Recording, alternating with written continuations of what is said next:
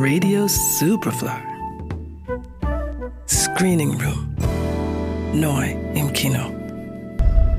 Rubicon to ground control. Ground control, do you read? Does anybody hear us? Anyone? Österreich ist bislang nicht bekannt für seine Science-Fiction-Filme. Die junge Regisseurin Leni Lauritsch tritt nun an, das zu ändern. In ihrem Langfilmdebüt Rubicon, das am Freitag in die heimischen Kinos kommt, setzt sie visuell beeindruckend eine existenzialistisch inspirierte Geschichte um und muss dabei den Vergleich mit den Vorbildern aus Hollywood nicht scheuen. Ich habe mich mit Leni Lauritsch über ihren Film unterhalten. Österreich hat ja, was Science Fiction betrifft, eigentlich so gar keine Referenzfilme. Äh, warum hast du trotzdem für dein Langfilmdebüt dazu noch äh, dieses Genre gewählt? Ähm, also mein, ganz stimmt's nicht. Es gibt schon so ein paar Science-Fiction-Filme, aber ich glaube, wir sind halt so der erste Science-Fiction-Film in Space. Ähm, und warum ich das gemacht habe, einfach weil ich ein extremer Science-Fiction-Fan bin und ich ja auch selbst sehr viel so ähm, Visual Effects gemacht habe, auch der, auf der Filmakademie auch. Und gewusst habe, wenn ich es gescheit angehe, dann ist das machbar äh, in einem speziellen Setting. Ähm, und das war dann auch einfach der totale Spaß daran zu schauen, ob es geht oder nicht, ob wir das hinkriegen oder nicht. Ähm, aber ja, vorrangig ist meine Liebe zu Science Fiction. Welche sind da deine persönlichen Favorites? Also für den Film waren, glaube ich, ähm, zwei sehr große Vorbilder. Moon, ähm, und Ex Machina, weil das eben auch so eben contained Space Thriller sind mit wenigen Schauspielern und eben einer recht, ähm, sagen wir so, sozialkritischen Prämisse. Ähm, das hat mir urgefallen, aber ich bin halt seit jeher halt ein totaler Star Trek-Fan. Und eben vor allem in Star Trek, was ich so großartig finde, ist, dass es oft so einen philosophischen Ansatz irgendwie hat. Und eben dort auch, da ist es gar nicht so jetzt so Abenteuer Science Fiction, sondern eher zerebraler Science Fiction. Und ja, darauf stehe ich einfach total. Ähm, war es dann, wie war das dann aber in Österreich eben, ich stelle mir das eben wahnsinnig äh, schwierig vor, eben für dieses Genre, das bei uns keine Tradition hat, ähm, Mittel aufzustellen. War es da besonders schwer, da bei, bei den Fördergebern zu sagen, hey, ich, ich weiß, wie das geht und ich kann das oder na, eigentlich im Gegenteil. Also ich, ich glaube, weil die Förderstellen schon auch immer nach Neuen suchen oder ja, nach neuen, neuartigen Projekten und ich glaube, ihnen ist das eigentlich gerade so zurechtgekommen und ich glaube, es ist schon, man muss halt ähm, beweisen, dass man, also im Vorhinein, dass es machbar ist, aber deswegen waren wir zum Beispiel bei diesen ganzen Fördersitzungen immer als gesamtes Team und jeder, jedes Department war so, nein, das ist machbar, wenn man das nur richtig gut vorbereitet und dann haben wir wirklich so gesellt, so in Amerika, glaube ich. Aber eigentlich waren sie schon vom Drehbuch meistens sehr angetan und ähm, und ich glaube auch, sagen wir so, dass das eine, von einer jungen Frau kommt, war eigentlich auch noch irgendwas, was eigentlich jeden eher interessiert hat. Und also, die waren da eigentlich eher gespannt. Und wie gesagt, wir waren immer super vorbereitet. Insofern haben sie da fast gar nicht Nein sagen können.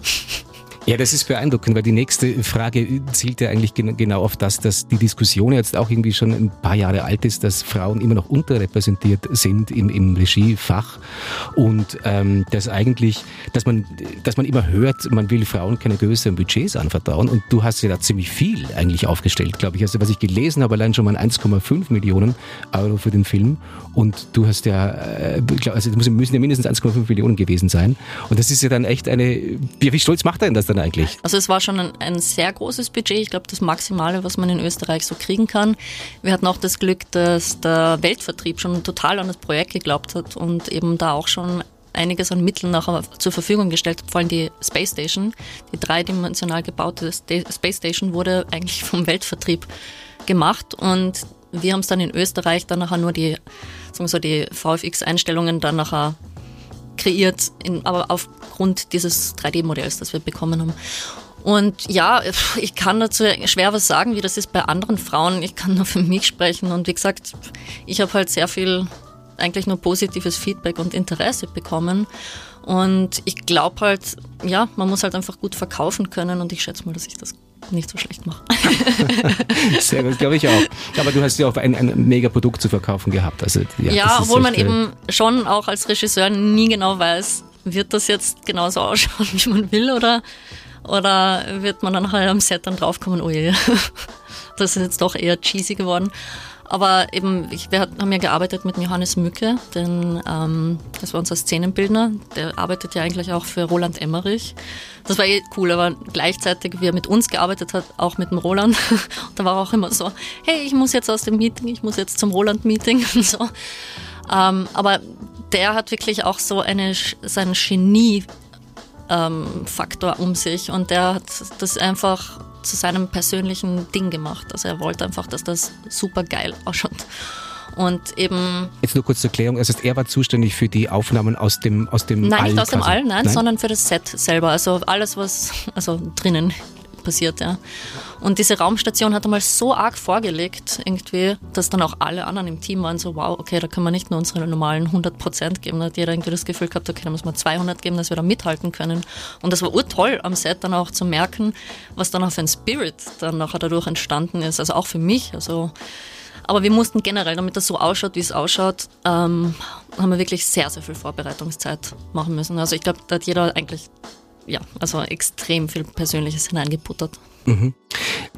Jetzt, genau, das wollte ich eh später fragen, aber dann kommen wir da gleich zu dem. Ähm, wie, wo habt ihr diese Raumstation denn eigentlich nachgebaut? Wo war denn das? Ja, also ich bin total stolz, aber das ist alles in Österreich gewesen. Ähm, es war in der alten Panzerfabrik ähm, in Simmering. Und die Geschichte dazu ist, dass wir halt einfach kein Studio gefunden haben in Österreich, kein Filmstudio, das groß genug wäre, um dieses Drittel der Station da hineinzubauen. Und dann waren wir so, okay, wir müssen irgendwie Lagerhallen uns anschauen und eben die Panzerfabrik ist halt eigentlich total abgelegen und ist einfach eigentlich ein total, ab, also das darf ich nicht sagen, aber einfach ein heruntergekommenes Areal. ähm, und da gab es aber halt eben diese Lagerhallen, da haben wir sogar auch ein paar von den Erdaufnahmen machen können, also wenn Leute noch auf der Erde waren und so, weil es auch irgendwie so futuristisch auch ausschaut irgendwie. Ja, und es war perfekt. Und wir haben eigentlich als erstes gar nicht drehen können da drinnen, weil ähm, TUI das eigentlich für fünf Jahre lang buchen wollte. Ja, TUI? TUI, ja. Und dann kam uns eigentlich äh, Corona in dem Falle zu Hilfe, weil sie uns gesagt haben, also weil, weil sie dann halt einfach ähm, gesagt haben, okay, das ist zu unsicher, wir können diese ähm, Halle nicht für fünf Jahre irgendwie für Lager Zeugs halt irgendwie benutzen. Deswegen ist es wieder frei geworden. Und dann hieß es plötzlich, okay, wir haben jetzt den Drehort doch, obwohl wir schon wieder anders umsehen mussten. Aber im Endeffekt war das in Österreich das Einzige, das alles abgedeckt hat, was wir brauchen. Und es war auch wirklich so, dass es sich bis um einen halben Meter ausgegangen ist. ja, wir mussten sogar das Set ein bisschen so anpassen an diese Halle, obwohl sie riesig war. Also wirklich riesig. Aber das Set war auch einfach so mega. Also man reingekommen und war nur so, oh Gott. Und dabei habe ich sogar schon in- und auswendig gekannt von den Blueprints. Ja, es ist ja auch, wenn man den Film sieht, das schaut aus wie aus einem, was wir halt kennen, die großen Vorbilder aus den Hollywood-Filmen. Das schaut, das kann Eben, und das hat der Johannes ne? wirklich, also das war sein, sein Ansatz, also weniger nicht. Ja. So muss es sein. Und, und ich hatte überhaupt das Glück, mit so einem tollen Team zu arbeiten, wo eigentlich jeder in seinem Department so einen Anspruch an die eigene Arbeit hatte ähm, ja, dass es jetzt so ausschaut, wie es ausschaut. Und das kannst du als Regisseur zwar hoffen, und, aber eben es ist halt schwer zu erwarten, weil es da jetzt ja auch nicht wirklich eben einen Maßstab hier gibt. Also wir haben halt einfach Pionierarbeit halt eigentlich geleistet damit. Äh, und dann sozusagen diese, diese Bilder aus dem Weltall, die, die nur zum Verständnis, die werden dann nachher auf dem Greenscreen ist dahinter dann wahrscheinlich oder wie schaut das aus? Genau, wir also wir hatten Bluescreens ähm, und manchmal auch Blackscreens, wenn wir wussten, da kommt jetzt wirklich nur All mit Sternen hin. Ähm, und danach hatten wir die österreichische Firma Ax Anima.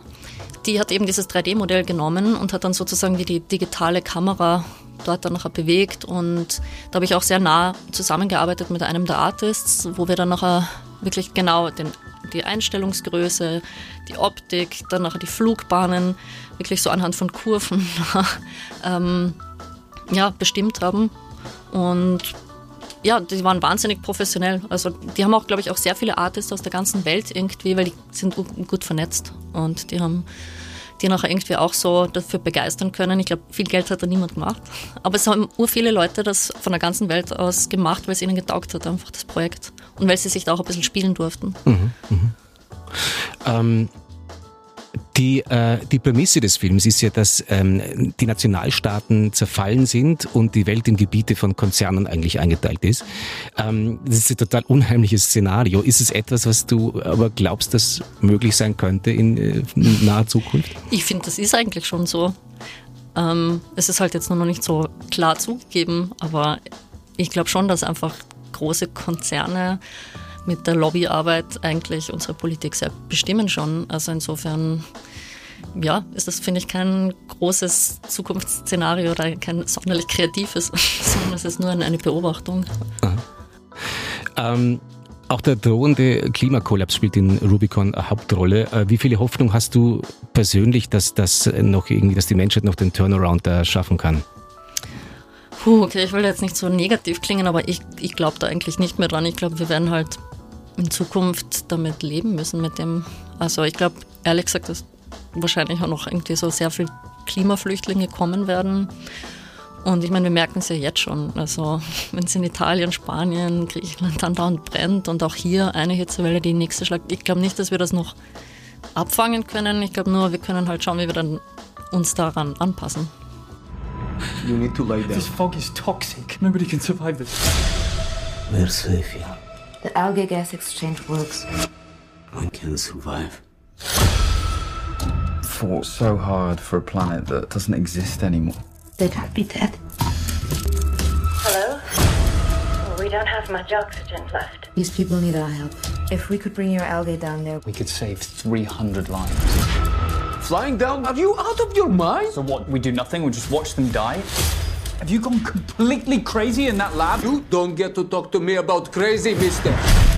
Die äh, Astronauten sind auf, dem, auf der Raumstation äh, Rubicon stationiert. Sie sind ähm, und müssen dabei folgenschwere Entscheidungen treffen. Äh, sie sind zum Teil auf die anderen angewiesen, zum Teil sind die anderen auch das Hindernis. Das ist psychologisch, finde ich, auch sehr klug gebaut, finde ich. Eine, das ist eine Konstellation, die halt sehr, auch sehr stark an den Existenzialismus erinnert, beziehungsweise ein Klassiker, nämlich geschlossene Gesellschaft. Wie weit hat ähm, dich das beeinflusst oder der ja, ich meine, das war eigentlich auch die Grundidee von dem Ganzen. Also das, schon von den ersten Konzepten her war das so, dass ich eigentlich ein paar sehr extreme Ansichten haben wollte. Also ich wollte ein Dreieck und eben, wo die Hauptfigur eigentlich zwischen diesen beiden Extremen hin und her pendelt. Und ich muss auch sagen, also diese extremen Ansichten der beiden männlichen Figuren sind halt auch irgendwie ein bisschen von mir auch ein Kommentar zu den verschiedenen Generationen. Also der Boomer also die Generation der Boomer und deren Sichtweisen metaphorisch übertragen in der einen Figur und dann eben die Generation Z in der anderen Figur und dann die Person, die sozusagen unsere Identifikationsfigur ist, die dann eben hin und her pendelt zwischen denen und eben auch er seine Meinung finden muss. Genau. Das war so das Konzept und das haben wir halt irgendwie, und das war schön, die Schauspieler haben das wirklich auch extrem verstanden und sich zu eigen gemacht und sind dann mit eigenen Erfahrungen und allem noch dazugekommen. Deswegen wirkt das, finde ich, auch sehr echt. Der, äh, der Film ist ja bereits in äh, Kitzbühel, beim Filmfestival in Kitzbühel äh, sehr erfolgreich gestartet. Ähm, welche Starts, welche internationalen Starts sind noch geplant? Uh, das sind einige. Also ja, in Kitzbühel waren wir der Eröffnungsfilm, das war echt sehr, sehr schön und mich auch gefreut. Das ist ein schönes Festival für die Premiere in Österreich. Ähm, wo, wir waren auch in Carlo Vivari, das ist Karlsbad, das kennt man zwar nicht, aber das ist eigentlich so ein A-Film-Festival, was für uns total cool war, weil es bedeutet hat, okay, es ist nicht nur Publikumsfilm, sondern auch irgendwie Kritiker und ja, Filmbranche und eben highly acclaimed. Ähm, ja, und es kommen jetzt eigentlich noch einige. Also Zürich ist jetzt sehr bald, das Zürich Filmfestival, was uns extrem freut. Und dann eben noch irgendwie in, in Spanien eins und in Brüssel. Und ja, also das ist jetzt gerade eine super spannende Zeit. Aber was uns noch mehr freut, ist halt, dass wir ähm, gerade die ganze Welt den Film verkaufen. Also in Amerika hatten wir schon Kinostart und in, in England, ich glaube in Australien, Südkorea, Japan, äh, Frankreich, also es ist crazy, überall. Also ja, es war auch, wir waren in Cannes am Market und die waren eigentlich ziemlich, also anscheinend gab es einen ziemlichen Kriss um den Film sozusagen. Ja, kann ich total nachvollziehen, weil er echt hervorragend geworden ist. Leni Lauritsch, vielen Dank für deinen Besuch im Studio und alles Gute mit dem Film. Ja, danke vielmals für das schöne Interview. Leni Lauritsch im Gespräch über ihren Science-Fiction-Film Rubicon, der am Freitag in unseren Kinos startet. Johannes Raumberg, Radio Superfly. Radio Superfly im Kino. Screening Room. Nachzuhören als Podcast auf superfly.fm und natürlich auf allen gängigen Podcast-Plattformen.